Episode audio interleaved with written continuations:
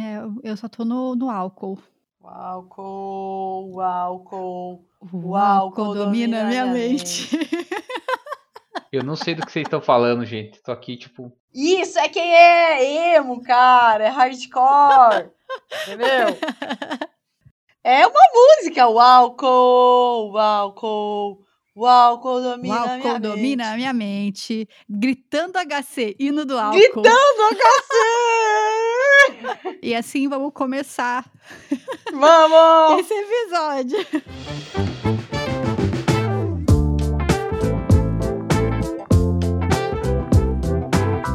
Oi, pessoal, bem-vindos a mais um episódio do Abacaxizando. Eu sou a Tamis Feyer e tô aqui com a Mariana Malinha Oi, pessoal! E com o Chapinha. Olá, gente. E como a gente disse no nosso último episódio, que se você não escutou ainda, dá o pause, volta lá, escuta e vem pra esse. É, o nosso propósito aqui é compartilhar as nossas histórias, os abacaxis da vida, pra dividir um pouco com vocês é, o peso do dia, pra vocês darem um pouco de risada e também pra vocês não passarem pelos mesmos perrengues que a gente. E entre os perrengues da vida, um deles é o processo que pode ser às vezes doloroso, que é sair da casa dos pais. Então, parar de ter tudo limpo, tudo arrumadinho, a comida na mesa, na hora que você tá com fome e ter que fazer tudo isso sozinho. Então, se prepara para começar o almoço, para fazer a faxina da semana, que a conversa vai começar. Vamos lá, né? Então, crianças, quero saber de vocês. Com quanto todo mundo aqui, primeiro ponto, né? Todo mundo já saiu da casa dos pais. Ô, todo já. mundo 30 mais. Mais ou menos, aqui. né? Eu voltei. Sim, professora! É verdade, Chapinha, ele é um caso à parte, mas já saiu. Mas já saiu, tem E a experiência. E tem a experiência de voltar também, porque eu acho que tem muita gente que fala que Exatamente. voltar nunca é nunca dá boa. Então o Chapinha vai ter. O Chapinha é um homem de muitas experiências, não é mesmo? Não, aqui, ó, hoje vai ser um dia de, de vários pontos de vista. Estou sentindo que, que vai ser rica essa conversa. e, e com quantos anos vocês saíram da casa dos pais? Então, eu. a eu tive duas saídas. A minha primeira saída de casa foi com 17 para 18, né? Que foi para fazer a faculdade. E depois um eu jovem tive uma homem. segunda. Eu, exatamente. Foi minha, prim- Tive que comentar. minha segunda saída de casa foi aos 29. Porque na verdade foi uma nova mudança Uma na minha mudança, vida, né? né? Então Uma foi um, outro, foi um processo diferente. Então eu conto essas duas saídas. E você, Mala? Eu, na verdade, eu. eu ah, é, é uma história complicada. Porque A gente tá aqui para histórias É, quando eu complicadas. tinha 21, os meus pais separaram e eu fui morar com meu pai. Só que, tipo assim, eu e meu pai não sabia fazer nada, porque era minha mãe que fazia tudo. Então foi, tipo, como sair de casa, tá ligado? Porque, tipo, Uhum. meu, eu passei muito mal. Nossa, já tô dando spoiler. E. Nossa, comi tudo errado, foi uma merda. Então eu acho que eu te- tenho duas saídas também. Eu saí com 21 e eu saí com 27.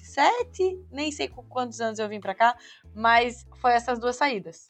E eu também, que nem o Chapinha, eu saí com- de 17 para 18 é, para fazer cursinho. E daí depois eu tive meio que um processo de saída que foi de sair de Curitiba para ir para para Quebec, né?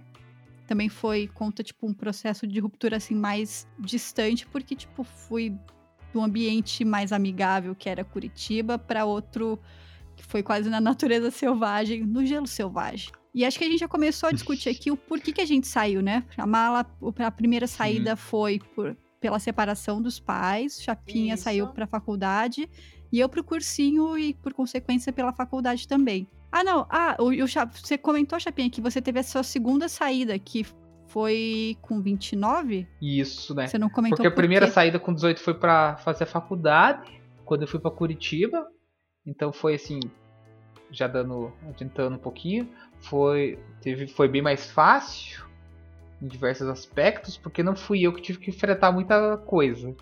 E a minha saída com 29 foi pra fazer o doutorado, que foi, muito mais longe já desbravar terras desconhecidas. Tá, calma aí, calma aí, calma aí. Quero entender esse negócio aí. Por que, que a primeira foi mais tranquila que a segunda? A segunda você tinha muito mais experiência, muito mais desenvoltura de um homem maduro. Não entendi. Porque é, a, acho que a insegurança. A primeira, tipo, eu tava a 100 km da casa dos meus pais, eu, eu fui lá com pessoas que já conheciam a cidade. É, eu não tive que.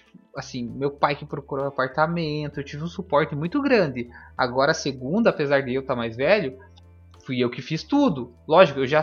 Dessa, o tempo que eu morei sozinho antes, me dava o suporte para fazer isso.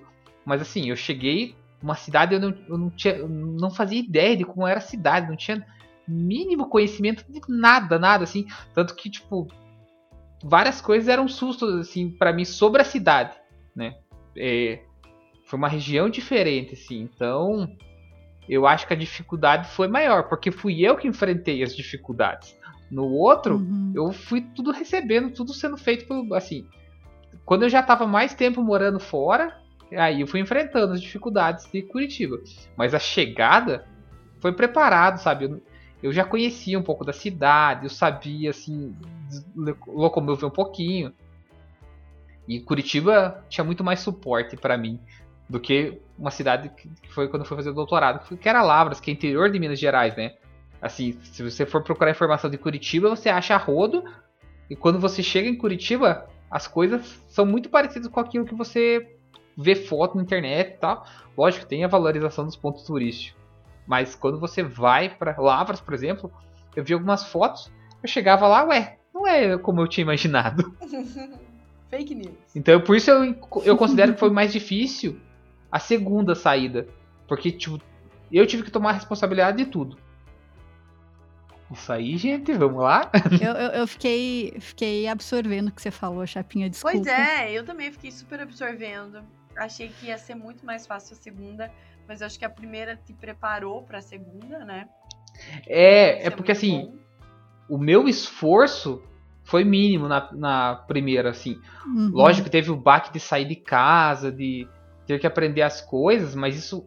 O processo de saída de casa foi muito mais difícil da segunda vez, sabe? Uhum. Eu era é, responsável eu, por tudo. É, eu, a primeira, como eu disse, eu vim para cá fazer o cursinho e depois foi para fazer meu estágio do mestrado. Eu acho que eu não sei, eu, sério, gente, eu acho que eu tenho algum problema de memória muito grande, porque eu nunca lembro, tipo, da, das dificuldades da, do rolê. Mas eu acho que talvez a minha segunda também tenha sido um pouco mais difícil. Talvez não, né? Um pouco mais difícil, porque eu tava sem. Assim como o Chapinha, tipo, sem suporte, tanto suporte como eu tinha aqui. Chapinha, você me deixou muito reflexiva. Poxa vida, cara. É, é porque assim, eu, não eu imagino. esperando isso. Você, você quando você foi pra, pra Quebec, tipo, a mesma coisa que quando eu fui pra Lavras. Tinha algumas né, para você falar, né? uhum. né? Ah, orientador, os colegas que estavam lá, mas assim, você não tinha seus amigos, eu imagino. Agora, quando você foi para Curitiba, você, você morou um tempo com sua avó também, né? Ou não? Sim, quando eu sa... então, quando eu saí de Paranaguá, que foi dos 17 para os 18, eu vim para cá para fazer cursinho. Eu morei seis meses com a minha avó paterna, na época do cursinho, e depois seis meses com a minha avó materna. Então, meio que eu saí da casa dos meus pais para ir para uma casa melhor, que é a casa de vó, porque casa de vó, elas é só querem dar vida. comida, sabe? Cuidar. E daí, depois disso, quando eu entrei na faculdade, que eu fui morar sozinha. Então, dos 18 para os 19, daí eu fui morar, tipo, 100% sozinhas. Enfim, daí eu fui morar sozinha, sozinha 100%. Tipo, não fui dividir casa com ninguém. Só depois meu irmão foi morar comigo, né? Que daí o Matheus passou na faculdade, a gente faz o mesmo curso. E por um tempo a gente morou junto até ele decidir voltar para Paranaguá. E assim, foi bem mais tranquilo do que a ida para Quebec. Mas para Quebec foi bom e não foi tão difícil também, porque eu fui com o Alex. Tipo, eu fui sozinha e daí depois ele foi para lá. Então não foi tão, tão tenso.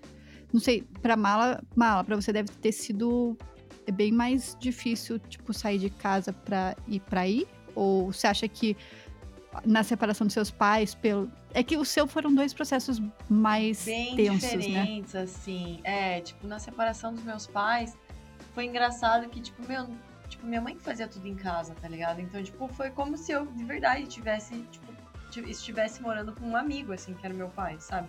Porque a gente falava, meu, vamos limpar o chão, mas tipo, tá, o que, que a gente usa pra limpar o chão, sabe? Tipo, meu, e daí eu, tipo, eu não podia meio que ligar pra minha mãe, porque meu pai não podia ver Sabe assim? Tipo, Uhum. meu, foi, foi um pouco estressante. E daí a gente fazia um monte de comida, gente. Não, perrengues, perrengues que. que eu- muito spoiler, muito spoiler.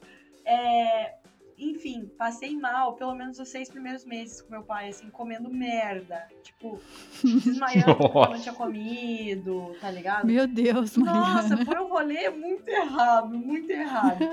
E pro Paulo, tipo assim, eu já tinha vindo pra cá, na verdade, antes de vir morar, eu vim pra cá Duas Três vezes, vezes. não foi?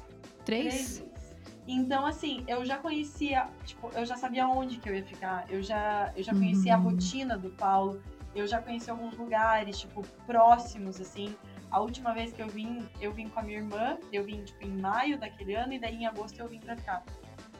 Eu e minha irmã, a gente saía de bicicleta, colocava as coisas no Google, sabe? A gente foi muito nós, assim, sabe? A gente não dependeu de ninguém, assim. Então, Uhum. eu acho que pra. Eu acho que morar com meu pai foi mais difícil do que vir pra cá. Que doido. Até porque foi tua. É, não, mas faz sentido. Foi sua primeira experiência, né, de morar fora, assim, sair de casa onde você tinha tudo. E também uma coisa, é, dessa, o Paulo já estava aí, você já tinha um suporte. Acho que essa foi a Uhum. grande diferença da minha segunda mudança e da Tamires. Porque a gente sempre Uhum. foi para lugares onde a gente não tinha mais o suporte. Nossa primeira mudança tinha um suporte e a Uhum. segunda não tinha nenhum. Então, apesar da É. nossa experiência de já ter morado sozinho, a falta de um, de um suporte, assim, de você ter que descobrir as coisas, de correr atrás, assim, das coisas da cidade faz muita diferença. Não, e assim, eu ainda tenho um outro ponto que é: minha família inteira basicamente mora em Curitiba, né? Então, por mais que eu estivesse morando sozinha, porque assim, em Paranaguá morava só o meu núcleo familiar, tipo pai, mãe, irmão e, e eu, no caso. E, vi- e o resto, todo mundo quase estava aqui em Curitiba. Então, eu saí de lá, sim, se eu precisasse de qualquer coisa, eu tinha as, as minhas avós, no caso do primeiro ano, quando eu fui morar sozinha e até hoje, meu apartamento é muito próximo da casa da minha avó, próximo da casa da minha tia. Então, se acontece qualquer coisa séria, tem gente para me socorrer.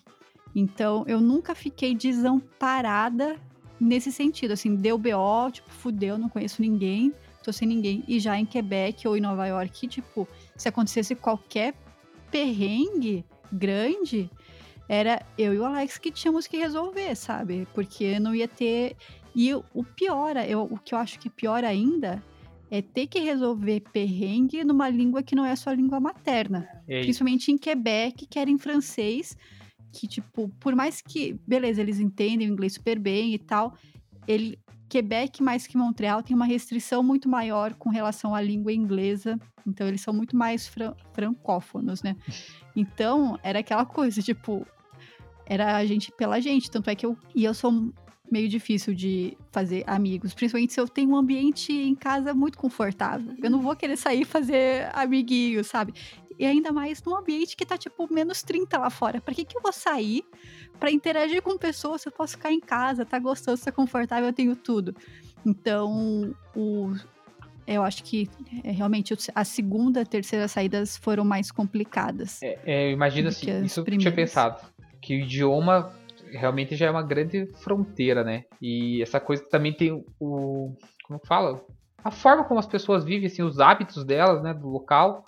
Uma coisa que eu dei muita sorte quando minha segunda mudança, que foi para Minas Gerais. Gente, mineiro é gente boa pra caramba. Nossa. No- eu, eu, oh, eu Sério. amo mineiro. Sério, gente, só o sotaque deles. Quando vocês vieram pra cá naquele no congresso Chapinha em Lavras, que a gente acho que até comentou no, no último episódio, né? No- dos relacionamentos, que foi o rolê que a gente encontrou o ex-abacaxi da mala. É. Daí você veio com o pessoal daqui pra cá. Ô, bicho, os amigos do Chapéu eram muito massa, eles eram muito queridos. E o sotaque, ah, vai. Queria muito ter nascido mineira. Ge- Gente, assim, isso. a- as pessoas. Nossa, até é sacanagem, né? Mas, assim, também tem uma coisa. Eu, como eu fui para fazer o doutorado, lá no programa de pós-graduação, era muita gente que não era de Minas. Também tem esse detalhe. Uhum.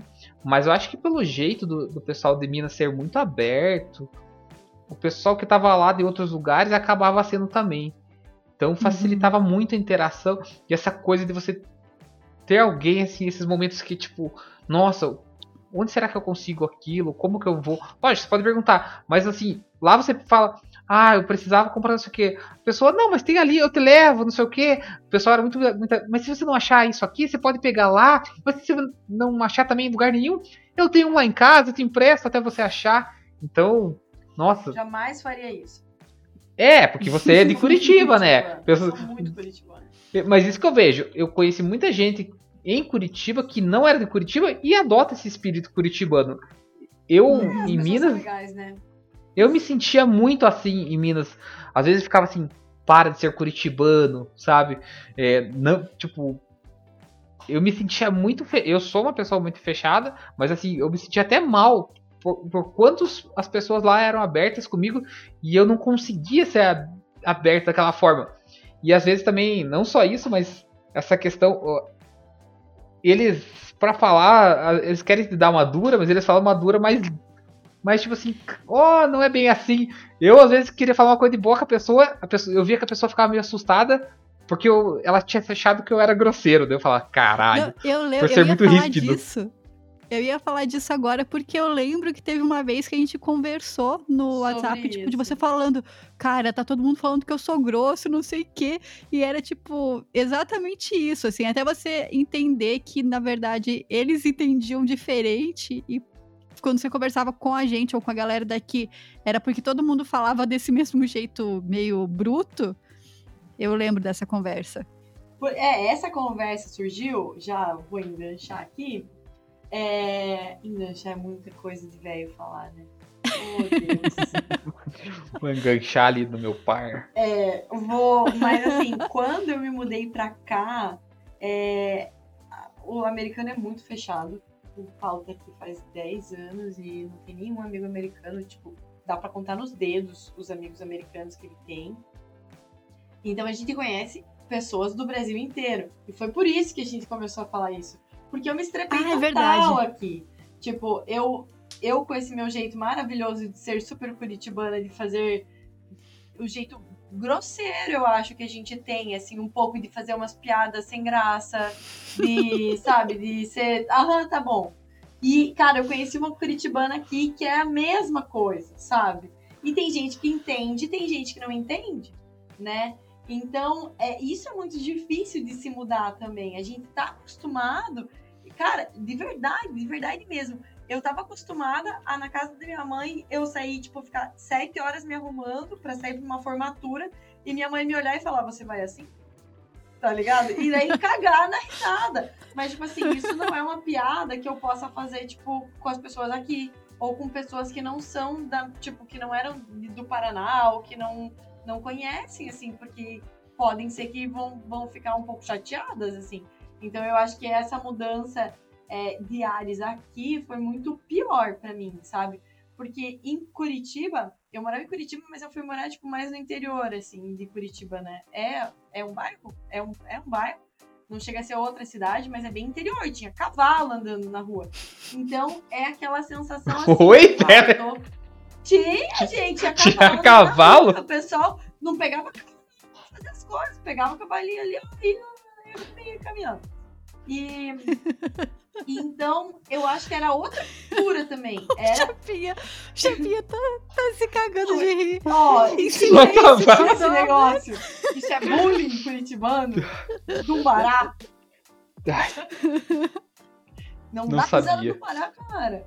E só que era foi tipo foi como se eu fosse pro interior, sabe? Porque tipo tinha queijo, Tipo assim, a mulher fez queijo, daí meu pai trazia queijo, tá ligado? Que a mulher fez queijo na casa dela. É, ovo, tipo, meu pai, meu pai começou a criar galinha na empresa. Tipo, tipo eram uns negócios assim que eu nunca tive na minha vida. Entendeu? Tipo, que a gente não ia comprar pão no mercado. A gente tinha uma mulher que ela fazia pão e passava na nossa casa e entregava. Entendeu? Então, essa cultura foi bem diferente também, mas foi muito legal diga-se de passagem. É, e também, assim, um detalhe, né? A Mala falou que foi morar com o pai. Eu teve essa coisa, eu nunca fui morar, eu sempre morei com um amigo, né? Com exceção na segunda vez, eu tentei morar em República, mas daí como eu tava no doutorado, Lá era cidade de república estudantil, então não dava para mim. A galera era muito hardcore nesse lado aí, então falei, não. Já gente. não tinha mais energia, né, Chapinha? É, não, não dava. Não, o pique era outro, gente. Eu sou velho. Meu espírito curitibano também não deixava. Aí. Uma coisa que facilitou muito para mim quando eu fui para Curitiba foi que eu fui morar com meus amigos. Eu até cheguei. Eu morei, eu morei um tempo na sala dos amigos meus, mas é só porque eu fui chamado de, de espera. Então, fui lá e tinha que morar, acabei morando na sala. Eles falaram, fica aí. Como eu tava saindo de casa, era tudo divertido, tava ok, né? Mas teve um dos caras lá que era meio chato, ele não queria mais que eu morasse na sala. Aí eu morei uns dois, três meses sozinho, que era até terminar o ano letivo. E no começo do outro ano eu já fui morar com, com amigos. Daí sempre eu morei. Então facilitou muito minha vida. E essa coisa de entrosamento. Daí eu me entrosava com meus amigos que já eram meus amigos de antes, né? Lá em Lavras eu fui obrigado a fazer, tipo assim, cara, tô sozinho, assim, tipo. Tipo, você se força a conhecer as pessoas. Foi a melhor coisa que eu fiz, sabe? Me mudou muito, assim. Eu considero que a minha saída de casa verdadeira foi ir para Lavras, gente. Porque antes era. Uhum. Era só treinamento. Era ali no quintalzinho, no quintalzinho.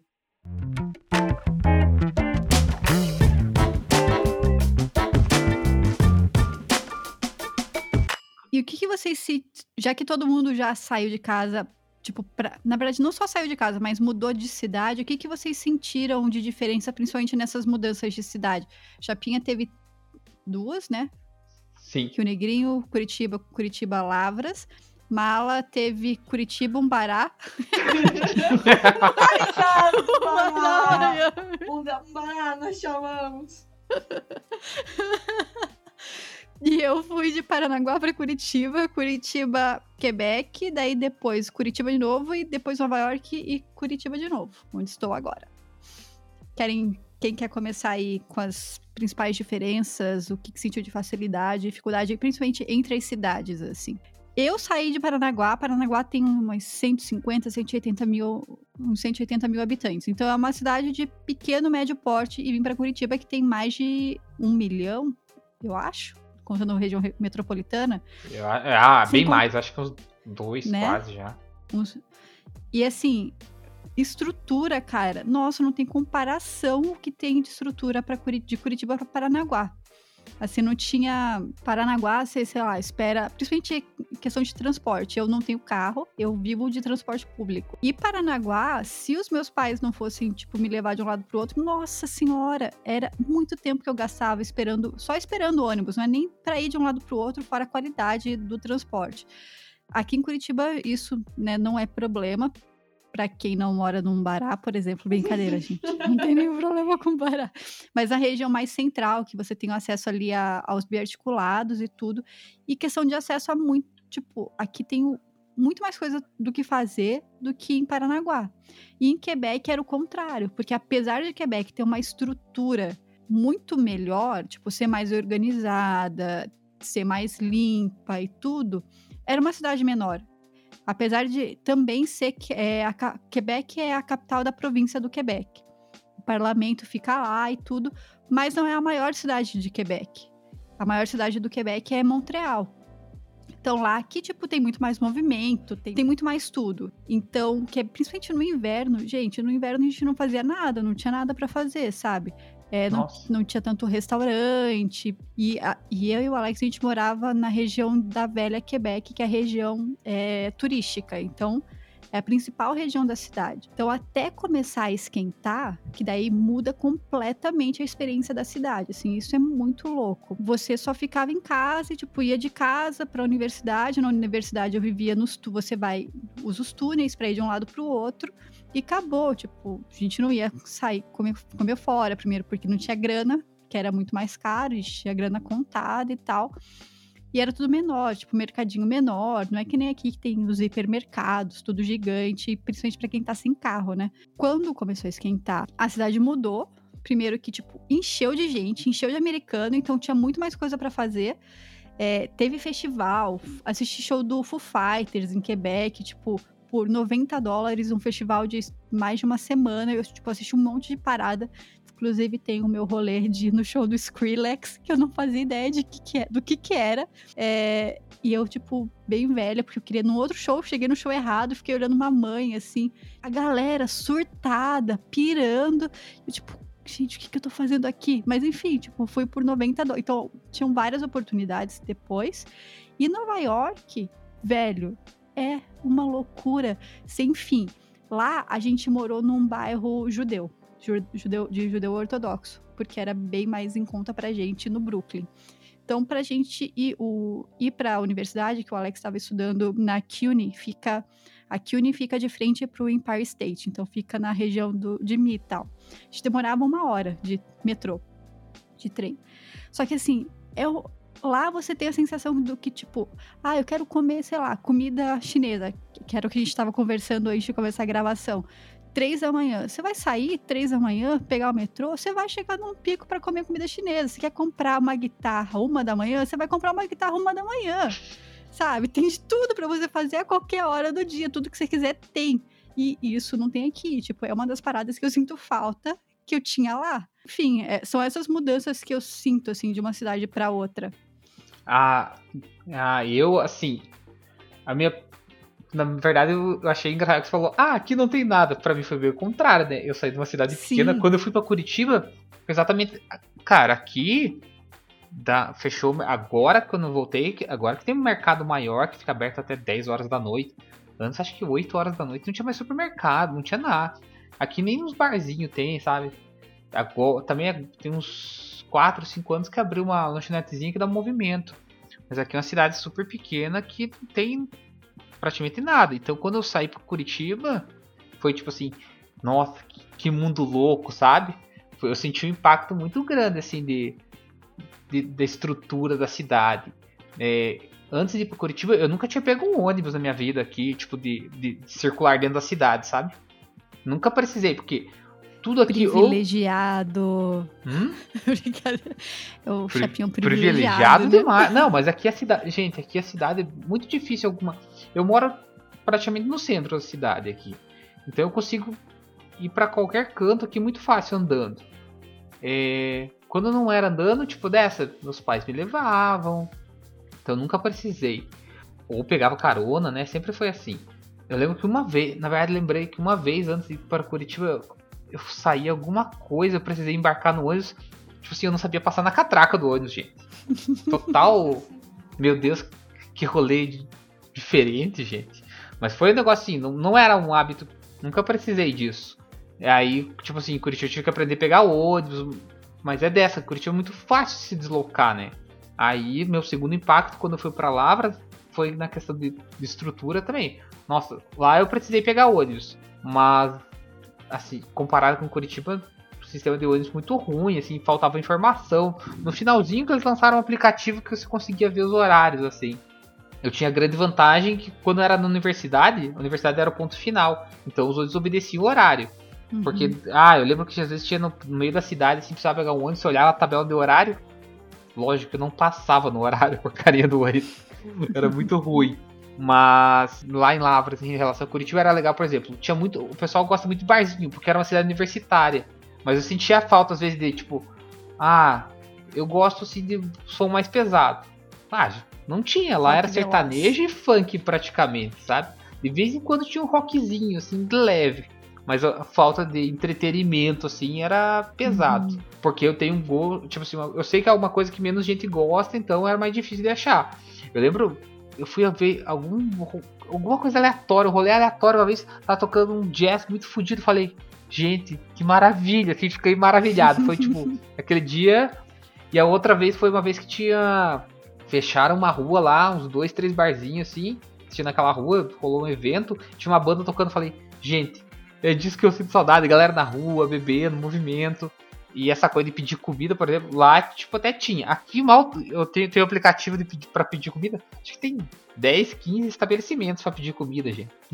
E olha lá, a maioria deles nem funciona à noite. Aqui, as minhas mudanças. Na verdade, a maior mudança foi sair de uma cidade é, de Curitiba e vim para uma cidade que tem praia, né? Eu acho que isso foi uma Uhum. mudança assim, tipo 360 para mim, né? Quando eu saí de 360 você Curitiba... vai pro mesmo lugar, Mala. Hã? 360 você vai pro mesmo Ah, é lugar. verdade. 180. Mas uma mudança assim, ó. Uh! É. Não voltei. Ai, mas dei uma volta muito grande. É, mas, tipo assim, quando eu. O, o- essa foi a maior diferença pra mim. As estações, por incrível que pareça, foi uma diferença muito grande. Porque, tipo assim, chega dezembro, eu tava acostumada a ir pra praia, tipo, a ver minha família, a, sabe, passar ano novo na praia e não sei o que, e fazer, tipo, sabe, começar a usar shorts em Curitiba. E aqui começa a esfriar. Aqui não esfria, não neva nem nada. Mas começa a dar uns friozinhos legal, assim. Ninguém mais vai pra praia ou, tipo... Uhum. A galera fica sem ir pra praia de dezembro até março, assim, quase, né? Então essa foi uma dificuldade, porque eu me via perdida, perdida, assim, tipo... Não, eu quero ir pra praia, tava todo mundo na praia. Tipo, eu, eu deveria estar me preparando para ir pra praia, para, tipo, me divertir, sabe? Tipo, com a minha família e tudo. E aqui não. não. Então, acho que a, a estação do ano foi mais difícil. Aqui, por incrível que pareça, os, os estabelecimentos fecham muito cedo. Então, aqui o americano almoça muito cedo. Porque eles têm aquele brunch e tal. Então, assim, a galera chega pra, pra jantar às 5 horas da tarde. Entendeu? Uhum. E se você chegar às 5 horas da tarde pra jantar, então o restaurante fecha tipo, às 9. Fecha às 10, às vezes, entendeu? Então, tipo assim, nossa, no começo, pra mudar isso, tipo, eu, eu tava com fome 9 e meia, daí o Paulo falava, não, não tem, tipo, tá tudo fechando agora, a gente não vai conseguir comer. Daí sobra, tipo, fast food, essas coisas assim. Mas isso deu muita diferença também até a gente se encaixar. Frio, que eu nunca mais quero ter na minha porque eu saí de Curitiba, eu saí em agosto, eu saí tava menos 3, eu acho. E eu cheguei aqui e tava 32 graus, se eu não me engano. E assim, vamos viver no calor, né? Não, e hoje a gente tá gravando, tá eu e o Chapinha completamente encapuzados e a Mariana de regata. Ah, não, mas isso é, uma, isso é um comentário que eu tenho que fazer. Gente, eu fui pra Minas, lógico, não se compara a Miami, né, gente? Mas, nossa, lá era maravilha. Eu, eu não lembro de, de usar, tipo, mais do que uma blusa. Assim, eu- o frio que tá agora aqui, eu já tô sofrendo. Pra dormir nem se fala. Eu lembro que quando eu mudei pra lá, uma vez eu tirei sarro, porque eh, eu tava. Eu falei alguma coisa sobre o cobertor, a menina falou assim: ai, se você quiser eu te empresto. Eu, pra que que eu vou querer mais um cobertor, gente? Eu acho que ela queria que você fosse pro cobertor. É, Chapinha, Olha, olha, a ficha caindo agora. Não. Nossa senhora. Não, o episódio passado poderia ter tido uma conversa completamente diferente se esse cobertor tivesse mudado. Não, gente, ela não queria. Garanto pra vocês. Ela, ela realmente estava muito aberta a, a emprestar um cobertor. Sem ela Hum, junto. Ela estava aberta a novas emoções. Não, como eu falei, o sendo o mineiro seu não- cobertor. Não, gente. E Nada com a relação ver. a frio, eu também sinto muita diferença, porque apesar de ter ido pra um pico que é muito mais gelado, que era Quebec, e eu cheguei lá em jane... final de janeiro, início de fevereiro, e eu tenho até hoje um e-mail que um dos meus orientadores de lá mandou falando: Parabéns, Tamires, você pegou o fevereiro mais frio em 100 anos de Quebec, você já pode se considerar uma Quebecois. Ou seja, tava muito frio. Tipo, eu peguei menos 30, e- sensação de menos 32, menos 35. Mas eu nunca passei metade do frio que eu passo dentro de casa aqui em Curitiba lá. Tipo, lá ficava de short. Cara, o termostato, a casa inteira quentinha, na temperatura que eu queria. Tomar banho, que delícia. Aqui, eu já tô. A gente tá começando a esfriar agora. Eu tô chegando naquele ponto que você pensa. Putz, tomar banho de noite. Eu acho que amanhã de manhã não dá pra aguentar, né? Porque tá muito frio, cara. Não dá. Colocar o pé gelado no chão. Não vou. Não vou, cara. Não vou. Então, é tenso. Mas é, isso é tudo questão de estrutura, né? Tipo, É. a gente mora. Quer dizer, eu hoje, né? A gente morava, os três, numa cidade que tem invernos gelados e nunca se preparou pra isso. Não, eu acho que a Nunca, região cara. aqui, de uma forma geral, né? É, falar você assim, também. o sul do Brasil é frio, mas não tem estrutura nenhuma pra esse frio. Quem Ah, é que tem janela? Quem é que tem janela dupla? Eu fiquei Nossa. maravilhado quando eu conheci a casa do Mariano que tinha aquecimento do piso, gente. Nossa, Casa rica! Casa rica! Rica, rica. Rica. Aqui legal, né? tem. Na casa dos meninos tem janela dupla no estúdio só, janela e porta dupla. É, daí ninguém esse- pensa no conforto térmico, no conforto É, acústico, esses né? dias foram colocar na outra sala que estavam reformando, daí o, o Vi tava comentando, ai, nossa, eu queria trocar, tipo, todas as janelas e as janelas aqui de casa pra essas duplas. Só que é muito caro, tipo, é impossível, velho. Não tem como. Sim. É dessa, eu não É. conheço. Não conheço, não. Eu conheço um cara que ele tem a casa assim, tipo, tem sistema de aquecimento central com janela dupla. Tipo, a casa do cara é preparada pro inverno. É uma Nossa pessoa só que eu Senhora. conheço. Mas é, a família dele tem muita grana, assim. Porque realmente aqui é muito caro. É, não, não tem como. E, Mala, quando você foi pra aí, você já foi direto morar com o Paulo. Tipo, você não dividiu a AP com outras pessoas fora o Paulo. Ou sim? Sim? Então, como que foi o processo? Porque eu sempre morei sozinha. Eu quero saber como que, pra, de vocês dois, como que foi o processo de dividir a- o apartamento com outras pessoas. Eu, eu cheguei aqui e eu fui morar na casa que o Paulo tava morando, então, na verdade, eu fui morar no quarto do Paulo, que ele dividia com mais dois meninos. Então eu era a única, eu era a princesa da casa. E a casa, o apartamento era grande, então, tipo, a gente nem, a gente nem se, se trombava, a galera trabalha muito aqui, então é, ficava ok, assim. E a gente ficou lá uns quatro. ah, não sei quanto tempo, na verdade. Seis meses, talvez. e. acho que foi uns seis meses. E daí depois, tipo, eu e o Paulo, a gente foi morar só nós dois. Mas é complicado com alguns amiguinhos. Na verdade, assim, não digo só dos amiguinhos, não. É complicado morar com outra pessoa. Tipo, é complicado morar. Foi complicado morar com meu pai. É complicado morar com o Paulo, mas daí eu tenho que ter paciência, porque somos casados, não é mesmo? E, e com os amiguinhos também. Ah, eu não daria. Tipo assim, aqui tem muita gente que é casado e tem um roommate pra dividir apartamento e tal. Tipo, eu jamais conseguiria. Uhum. Não conseguiria, porque sou curitibana, talvez? Talvez. Aqui é, é complicado também, né? Tipo, você É já tá complicado. casado e ter que dividir a P, mas É, isso é, é o mal do- da nossa geração, que tá todo mundo fudido. eu já dividi. Eu, eu dividi com muita gente, né? Já em Curitiba sempre dividi, com exceção dos três primeiros meses lá que eu morei na kitnet. Em Lavras, como eu falei no começo, eu peguei, caí numa república, mas vi que não era pra mim. Aí eu morei dois anos e meio, mais ou menos, não, uns dois anos depois sozinho. E no final aí eu ca- acabei indo pra uma casa, só que era uma república de pós-graduação. Ah, é outro rolê, né? nossa, total, é. Então, assim, em Curitiba eu sempre morei, sempre não, a maior parte do tempo eu morei com pessoas que eu já conhecia daqui da, do, do ensino médio, né, da minha cidade ou da cidade do lado aqui. Então foi bem mais tranquilo, era sempre o meu grupo de amigos morando junto. No finalzinho, que tava mais complicado de achar, a gente acabou morando com pessoas assim que era conhecido do conhecido. Mas ah, tem problemas, né, gente? Essa coisa. Hábitos muito diferentes.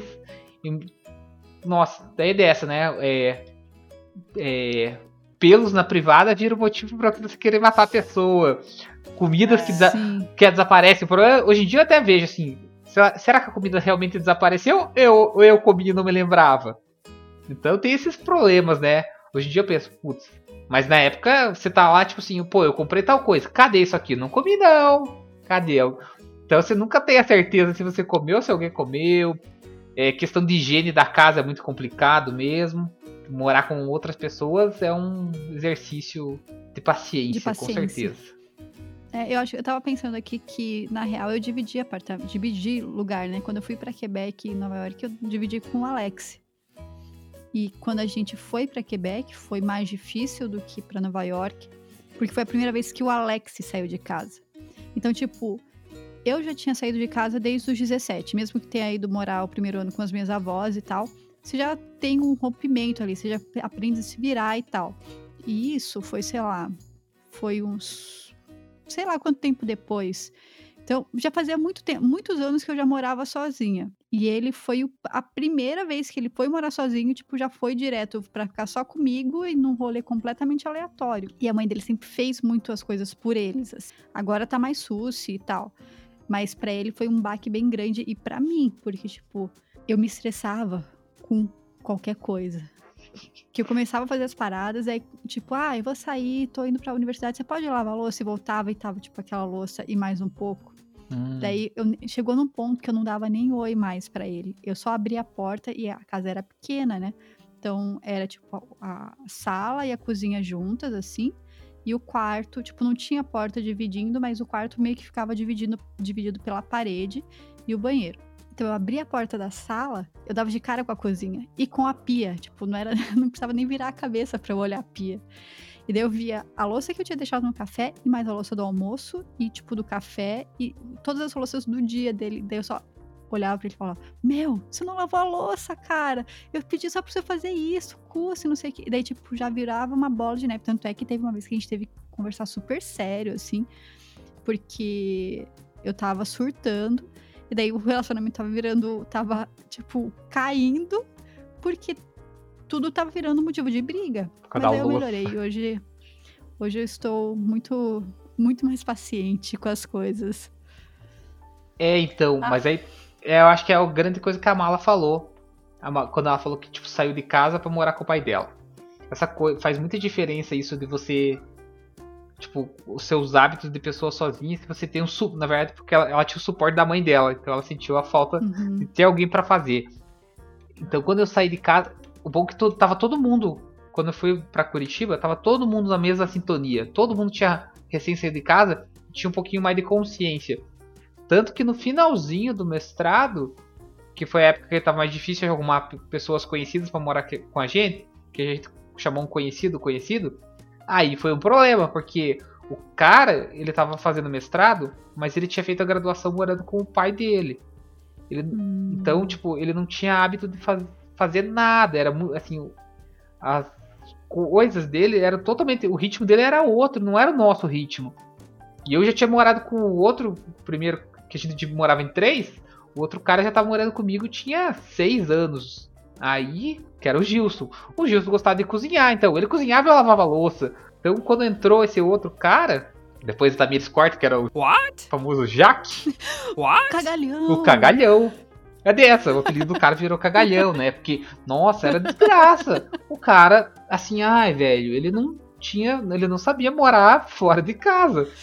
E, e também é dessa, o ritmo dele era outro. Talvez é dessa. Eu com o Gilson, a gente já tava com pa- é, sete anos, seis, sete anos ali no mesmo compasso. E ele tava num outro ritmo, então não, não fechou, a gente. Foi. Esse cara foi desgraça no final. É questão de como tratar as pessoas, questão da amizade, assim, até era complicado, a gente se estressava com ele. Então, não deu certo.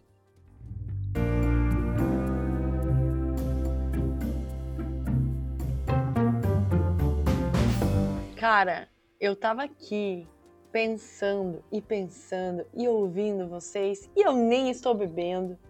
Estou em sã consciência, mas vocês sabem que eu viajo, né? Morar, mo- ó, vou viajar, vou viajar aqui, ó, legalzão. Eu tô imaginando o que, que vai vir por aí. morar, tipo assim, todo mundo fala, ai, as donas de casa e não sei o que, ninguém dá valor, é sempre a mulher, tipo, isso já vem de cultura, assim e tal. Mas Super. se você pensar, tipo assim, principalmente nas casas, principalmente as pessoas que não precisa nem ter três pessoas, pode ser um casal, mas tem que ter tipo um que seja meio que o líder da casa, assim, sabe? Tipo, o cara que manda. Porque, tipo assim, a dona de casa, tipo, a mãe da família que fica em casa e cuida da casa, cara, se ela não mandar nas paradas, nada vai acontecer.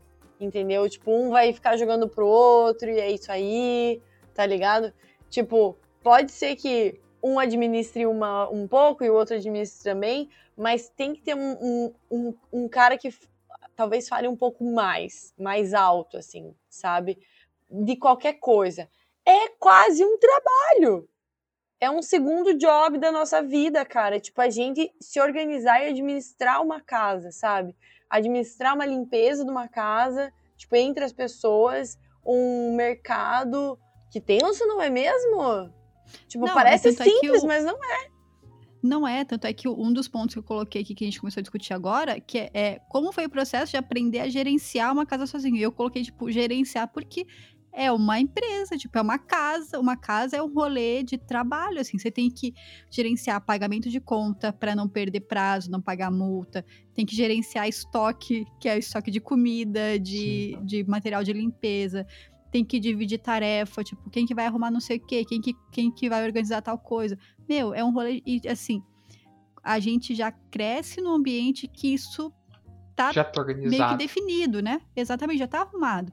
E você sair e tem que começar. E daí, de repente, tipo, você tem tudo isso pra arrumar. E você não sabe.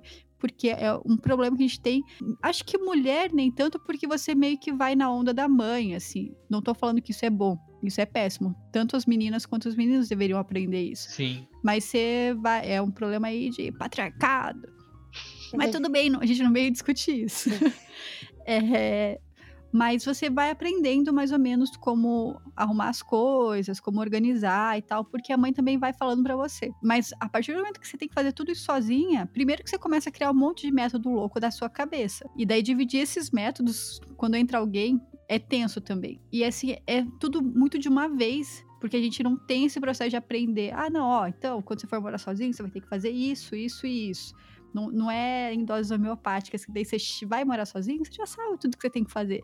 Você só vai aprendendo. E daí, tipo, vai aparecendo BO. Por exemplo, entupiu a privada. Velho, o que, que eu vou fazer? Eu não sei desentupir uma privada. Vou chorar. Sabe? Eu- É, eu vou, chorar, vou ficar aqui. Eu, eu ligava pro meu pai, ô pai, não sei o que fazer. Porque começa a aparecer um monte de problema que você nem sabe que, vai, que pode existir. É, E, tipo, você só vai surtando, velho. Sim. é, é, é muito complicado, gente, esse, esse processo de amadurecimento. Mas eu acho, Tamires, vou, vou falar pra Tamires, mas acho que o, o Chapinha pode dar o seu lado homenzístico desta visão. É. Por um lado. É, calma. Tô muito louca aqui. É. Ó, essas balas aí, Mariana. Cara, nem, nem. Nossa Senhora! É, tipo assim, eu acho que a nossa geração foi uma geração, assim, muito. Cara, eu super. Eu lavando louça em casa, pensava assim: meu Deus, por que, que ninguém nunca ajudou a minha mãe a lavar? Tá ligado? Tipo, por que, Uhum. que o meu pai nunca lavou uma louça? E, e isso eu comecei a fazer, eu acho que a nossa geração é, é uma geração que tem uma mudança. A gente, as Uhum. mulheres são muito mais independentes. E, tipo assim, a gente já não tá mais admitindo o cara ficar ali sentado. Entendeu? Super. Então eu acho que isso já gera, assim, um, uma mudança, assim, tipo, cara, eu, eu sei que a minha uma minha tia, eu acho, que falou pra mim, ah, eu preciso desligar aqui, eu vou fazer a janta. Daí eu falei, ah, o Paulo tá fazendo a janta pra mim. Daí ela falou, meu Deus, menina, é você que tem que cozinhar.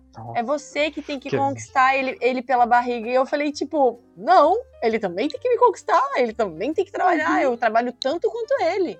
Entendeu? Tipo, por que que, sabe? Por que que tem esse negócio da mulher fazer as coisas pro homem? Por que, que o homem não pode fazer também? Então eu acho que a nossa geração é tipo uma mudança bem drástica, assim. É agora que tá tendo mais separação, porque a gente não tá mais engolindo tanta merda, entendeu? Então, velho, vamos tocar o terror. E até na criação, né, Mala? Tipo, É. eu vejo. Porque a gente não é mãe. Mas eu vejo. Porque eu estava falando aqui antes, que eu assisto muito o canal da Flávia Kalina.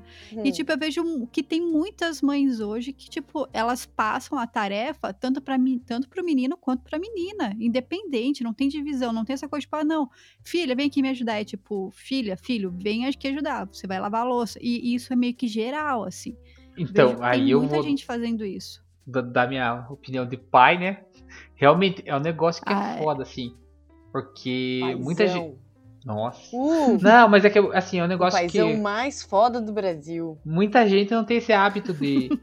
Muita gente ainda tem essa coisa na cabeça de que. é, tipo, a mulher tem que cuidar da casa porque é um negócio fácil. E é é uma treta cuidar da casa. Muitas vezes, que nem o caso do seu pai, Mariana, essa coisa. Quando vocês saíram, aí que você olha, caralho, olha o tanto de coisa que tinha que fazer.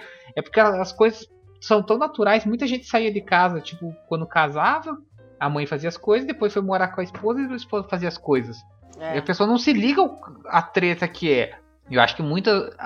Pra mulher, às vezes é mais fácil sair de casa porque ela realmente ela já assumiu muitas dessas responsabilidades dentro da casa. E o cara, tipo, Uhum. Cara, eu, por exemplo, eu não sabia cozinhar. Eu ainda sou muito ruim de cozinhar, diga-se de passagem. Mas Mas você já sabe fazer alguma coisa. não morro de fome.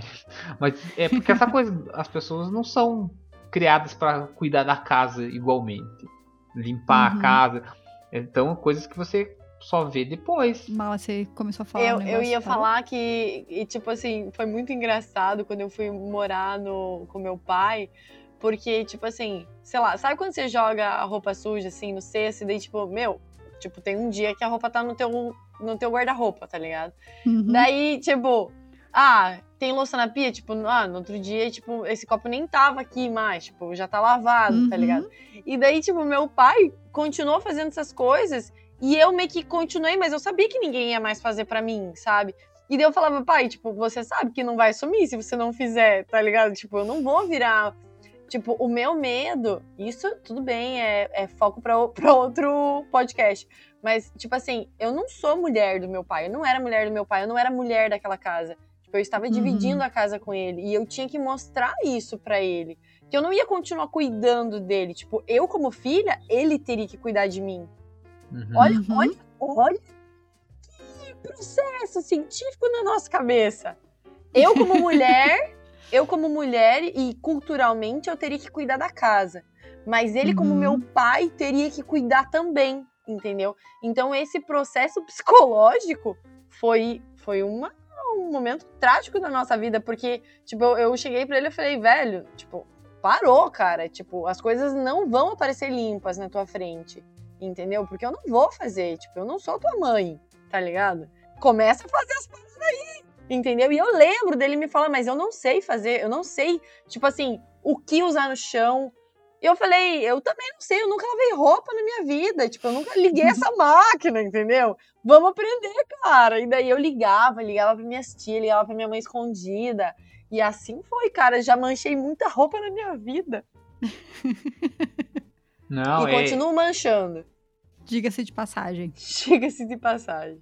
Mas aí não tem o que fazer, é assim mesmo, né? É um processo, ué. É. Só que são coisas que a gente não vê. É tipo, nossa, Uhum. porque a gente tá muito habituado que as coisas aconteçam.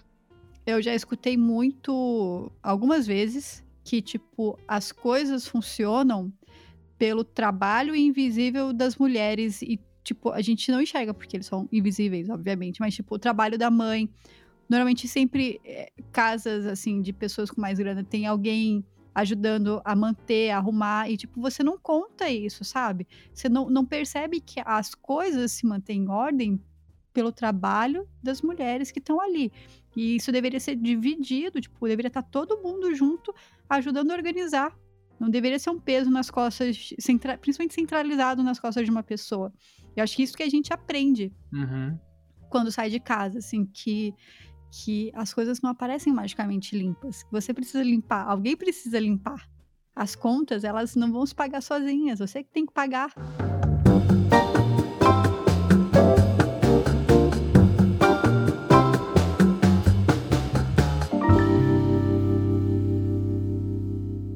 Chapinha, e você é a pessoa que tem a experiência do retorno. Você saiu de casa e agora voltou. O que, que mudou?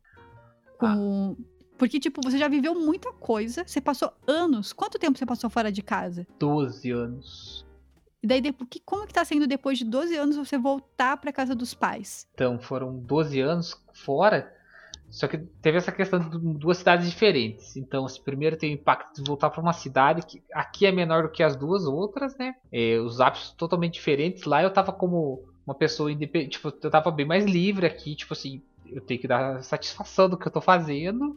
E aqui não tem muita coisa. A cidade, como a cidade ser pequena, acho que esse é o maior impacto, assim, de nossa, não tenho nada para fazer.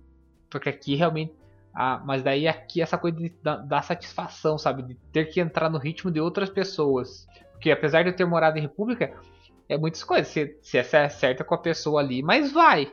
Aqui você tem que dar certo, né? Tipo, é, a casa não é minha, então o ritmo não pode ser o meu, não é meu ritmo que manda, né? Essa coisa de ter que entrar no ritmo de outra pessoa, voltar assim a. Você tá na casa dos pais, então é você que dá a satisfação. E organização, tipo. Porque eu lembro que teve uma época que minha mãe. A gente morou juntas, né? Aqui em Curitiba, lá em casa. Sim. E eu lembro que depois de muito tempo morando sozinha, você, como eu disse, a gente tem umas manias. Então, tipo, eu tinha mania de guardar as coisas em determinados lugares. Porque você vai guardando as coisas, organizando do seu jeito. E daí, quando a mãe foi, foi morar lá comigo, ela tinha um outro sistema, sei lá, tipo, guardar o talher numa gaveta na outra. E no começo eu ia, tipo, eu pirava, a gente falava, mãe, já falei, não é aqui. E tipo, umas pira que não tem nada a ver. Mas, tipo, eu olhava aquilo, parecia que estavam invadindo o meu espaço, assim, era muito louco. Porque, tipo, não era aquilo que eu esperava que fosse feito. E daí ter que me acostumar com, tipo, não, tudo bem, então vamos pensar.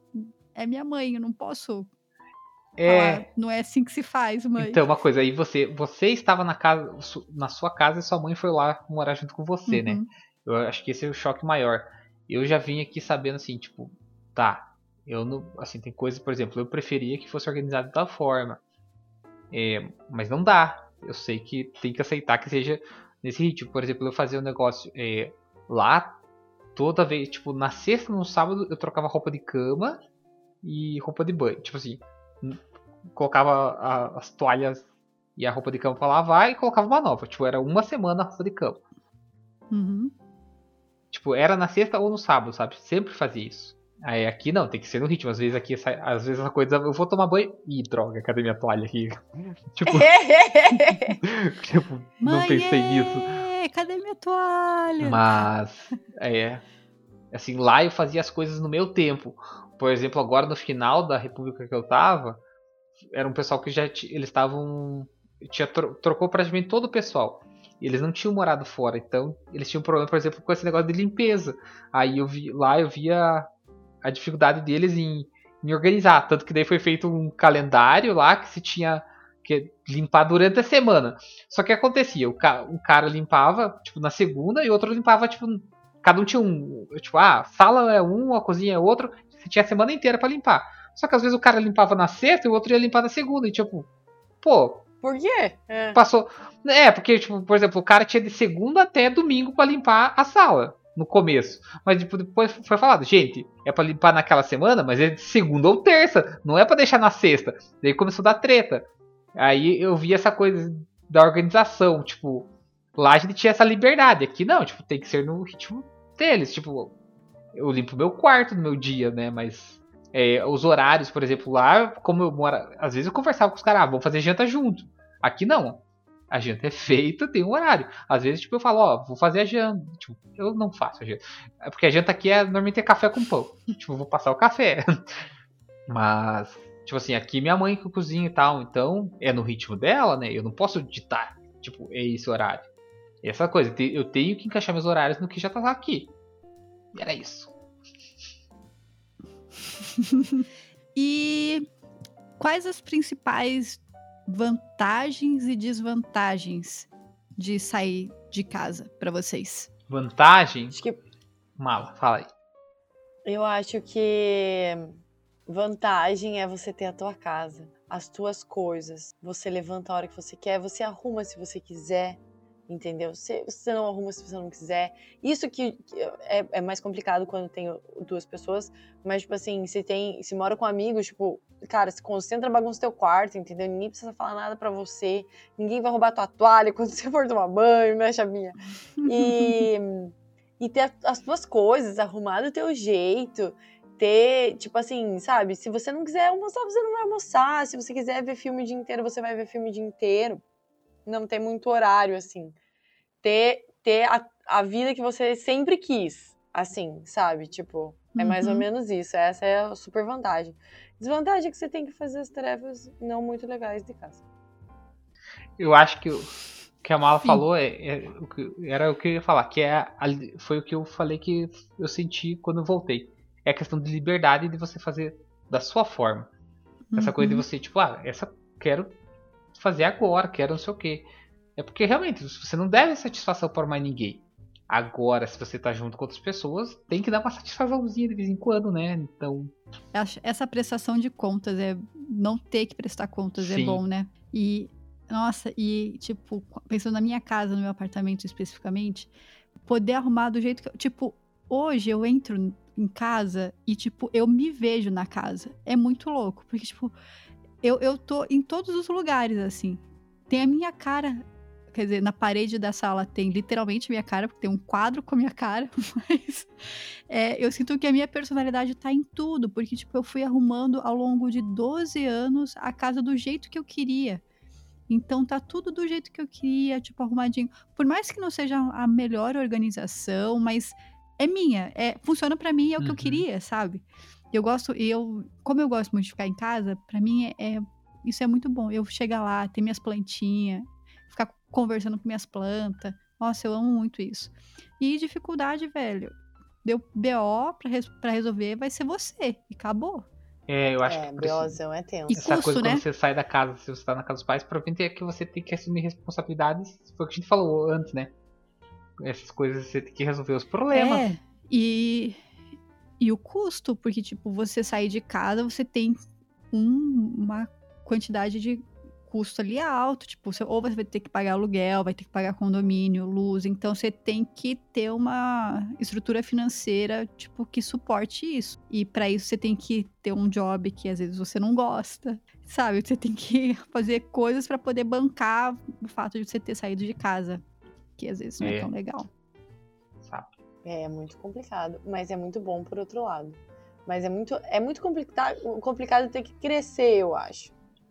A gente tem que ser, ser pessoas maduras e encarar os nossos problemas e o mundo. Nossa, mas eu, eu amo poder abrir um vinho e ninguém falar nada pra mim. Tipo, pô, mas vai abrir mais um Mas, vinho. também. mas hoje é segunda-feira eu vou também. beber agora. Não tem problema. Não tem problema, eu, eu que mando. É. Eu acho muito bom. Quando eu, só uma última, quando eu morava com meu pai, meu pai quase não ficava em casa, que ele namorava, enfim. E teve uma vez, foi muito engraçada, porque, tipo, eu tava na casa do meu pai, daí eu falei, ai, pai, eu vou pra casa da mãe.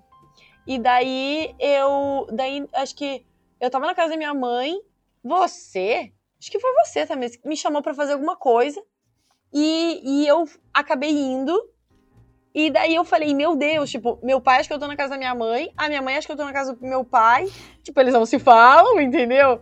Eu falei, eu não preciso falar mais pra nada pra ninguém, tá ligado? Tipo, vou viver minha vida. Foi um rolê com, uma- com as meninas, assim, eu acho que foi com a Dai, sei lá. E Não daí, lembro. nossa, eu voltei de madrugada pra casa, assim, e, e daí, tipo, ninguém ficou sabendo de nada. E, tipo, é uma liberdade que, às vezes, até morando com meu pai, eu tinha, entendeu? Uhum. Ah, eu tenho, eu tenho uma pergunta. Vocês têm dicas pra quem tá passando pelo processo de sair de casa agora? Ah, eu acho que. é, eu acho que o ideal, tipo, de eu tendo morado sozinho com outras pessoas, é se você puder, vá morar com pessoas que você goste, lógico, mas vá aberto, porque isso vai te ajudar. Senão talvez o perrengue seja me- meio puxado. Mas se você quer liberdade mesmo, more sozinho. Não, porque às vezes você tá com outra pessoa, você vai ter que fazer concessões. E às vezes isso que vai ser o grande estresse. Então, se for É, pra morar junto com mas- alguém, faça concessões. Senão, Eu, eu acho, tem um negócio pra falar e vou gerar uma polêmica. Ih. Eu gosto muito do Chapinha, por exemplo. A gente se dá muito Ah, bem. ó, sempre, sempre começa com chapinha. Vamos ver aonde vai parar. Eu e o Chapinha, a gente se dá muito bem, a gente é muito amigo. A gente ficava, quando eu também estava em Quebec, a gente conversava o quê? Horas e horas sentado numa mesa, né, Chapisco? sim. Mas, quando eu fui trabalhar com ele no, laboratório, a gente quase se quebrou na porrada. Então, assim, mesmo que você goste da pessoa, às vezes você não tem o mesmo jeito que a pessoa. Entendeu? Tipo, Mala, às vezes mas as você inverteu as- não as são coisas. lega- não são, tipo assim, são duas coisas. Sim, eu, eu concordo totalmente. porque- Gente, não é É, hora não, de eu ia falar o seguinte, a mala inverteu, briga, porque briga, briga, briga, briga, briga. a gente primeiro trabalhou no laboratório, Aí a gente tinha as nossas diferenças, a gente virou amigo e depois a gente saía junto. Não, cara, a gente já era amiguinho. Não, a gente virou amigo por causa Não. do laboratório, Mariana. Ai, mas a gente já era amiguinho. Tipo, quando. A gente nunca chegou a brigar, Chapinha, no laboratório. Mala, mas eu, eu lembro você- que, ó. tipo, tinha coisas que eu não trabalhava do jeito que você trabalhava. E eu acho que dentro de uma casa, talvez eu não te escolheria para morar com. Sim, isso foi antes. A gente nunca chegou a brigar no laboratório, mas a gente É. vai brigar agora, à distância, Mas, num podcast. não, eu ia, eu ia contar, foi, o- foi o caso. É, quando, eu, essa, quando eu saí da kitnet pra morar daí na, com mais gente, foi o prim- que aconteceu? É, porque eu já tinha um amigo meu que tava indo pra lá, a gente tinha combinado que ele ia morar junto com a gente, tipo eu e ele, e quem foi morar, tipo, era eu e ele, a gente era bem amigo assim, tipo, ah, que legal, a gente se dá bem, vamos morar junto. E a terceira pessoa que ia morar com nós seria o Gilson, que o Gilson eu estudei com ele no ensino médio, a gente se deu bem quando eu morei lá na a sala que eu morei, era a sala do apartamento dele. E eles estavam saindo daquele apartamento e falei, ah, então vamos, vem com a gente, a gente tá em dois, em três é melhor. Ali o part... os preços do apartamento de dois ou três quartos eram muito parecidos. O que aconteceu? Eu virei muito amigo do Gilson, morei mais seis anos com ele, né? Seis ou sete. E o outro cara, a gente Uhum. tinha muita raiva. Até a gente era amigo, mas realmente, ritmos totalmente diferentes. E ele, mas aí, lógico, eu vou, vou achar que eu estava certo, né? Mas o que acontecia? Ele era, ele vinha do- de uma casa onde ele tinha tudo, sabe? Tipo, a mãe dele vivia em função de cuidar dele. E aí, tipo, ele não aceitava muito bem, assim, tipo, as coisas. Tipo, eu com isso a gente ia fazer alguma coisa. Ele não curtia muito. Assim, o ritmo dele era diferente do nosso, sabe? É, o ritmo era descompassado demais. Apesar de a gente ser amigo, na hora de morar junto, não deu certo. Eu, eu posso dar uma, uma dica bem nada a ver, perto Por da de vocês? a minha dica é você ter uma coberta gostosa e um travesseiro muito bom. Porque na hora que o dia acabar, que você estiver muito triste, você vai pra cama chorar e pelo menos vai ser gostoso, entendeu? É uma ótima dica, diga-se de passagem. Porque a hora que bater o desespero, pelo menos a sua roupa de cama, a sua coberta vai ser gostosa. Daí você esquece, pelo menos vai estar gostosinho ali. É, só, eu só tenho essa dica mesmo, porque, nossa, eu acho tão bom. Chegar no final do dia, eu tô tipo, poxa, velho, que merda. Por- E daí eu deito na cama e parece que eu tô sendo abraçada por ela. É tão bom. É só uma dica nada a ver. A do- da Mari e do Chapinha, é, as duas são bem mais importantes, tá? Mas a minha pode relaxar você no final do dia. Fica a dica. É. Não, mas é, você tem que estar pronto pra aguentar a barra, porque. É que tem gente que, na verdade, às vezes mora junto com outras pessoas, mas, tipo, já assume muito o papel. Eu acho que a gente morava em casas onde, tipo, nossos pais cuidavam muito e tudo mais. A gente teve que sair pra uma casa onde a gente ia cuidar, né? Então essa é a Não, grande eu, diferença. agora, agora tava, tava pensando aqui, agora tem uma dica boa e séria. Que é você aprender a gostar do tempo que você tem com você mesmo. Porque, principalmente se você vai morar sozinho, não significa que você tá solitário. Você tem que, tipo, aprender a curtir o tempo com você mesmo, porque grande parte das vezes você vai estar só com você Nossa, essa é uma dica muito se você boa tipo, mora sozinho e tal. Então, você aprender que, tipo, isso não é um sofrimento. É bom ficar sozinho também. Principalmente nessa época de quarentena, acho que deve ter bastante gente passando por essa barra aí. Enfim, com Nossa. essa reflexão profunda, Tô um mal aqui. muito sério. a gente encerra esse podcast. Se você curtiu esse episódio, aproveita e compartilha com os amiguinhos. É, você pode encontrar a gente também nas redes sociais. Eu sou a Tamis Feyer, S-F-E-I-R, em todas as redes, em todas as plataformas. Maricota, Eu sou a Mariana Mala, eu só tenho Instagram porque eu sou velha e mal no Instagram eu sei mexer. Chapinha. Eu não quero ninguém me seguindo em nada aqui. Eu tô de boa com, meus seguidores. Minhas Curitibano, são, fe- Curitibano. minhas, minhas redes sociais são Curitibano. fechadas. Curitiba. Então é isso, com essa bela recepção do Chapinha aí para as redes sociais, a gente se despede e se encontra de novo na quinta-feira que vem com mais um episódio. Um Até beijo. quinta-feira que vem. Valeu!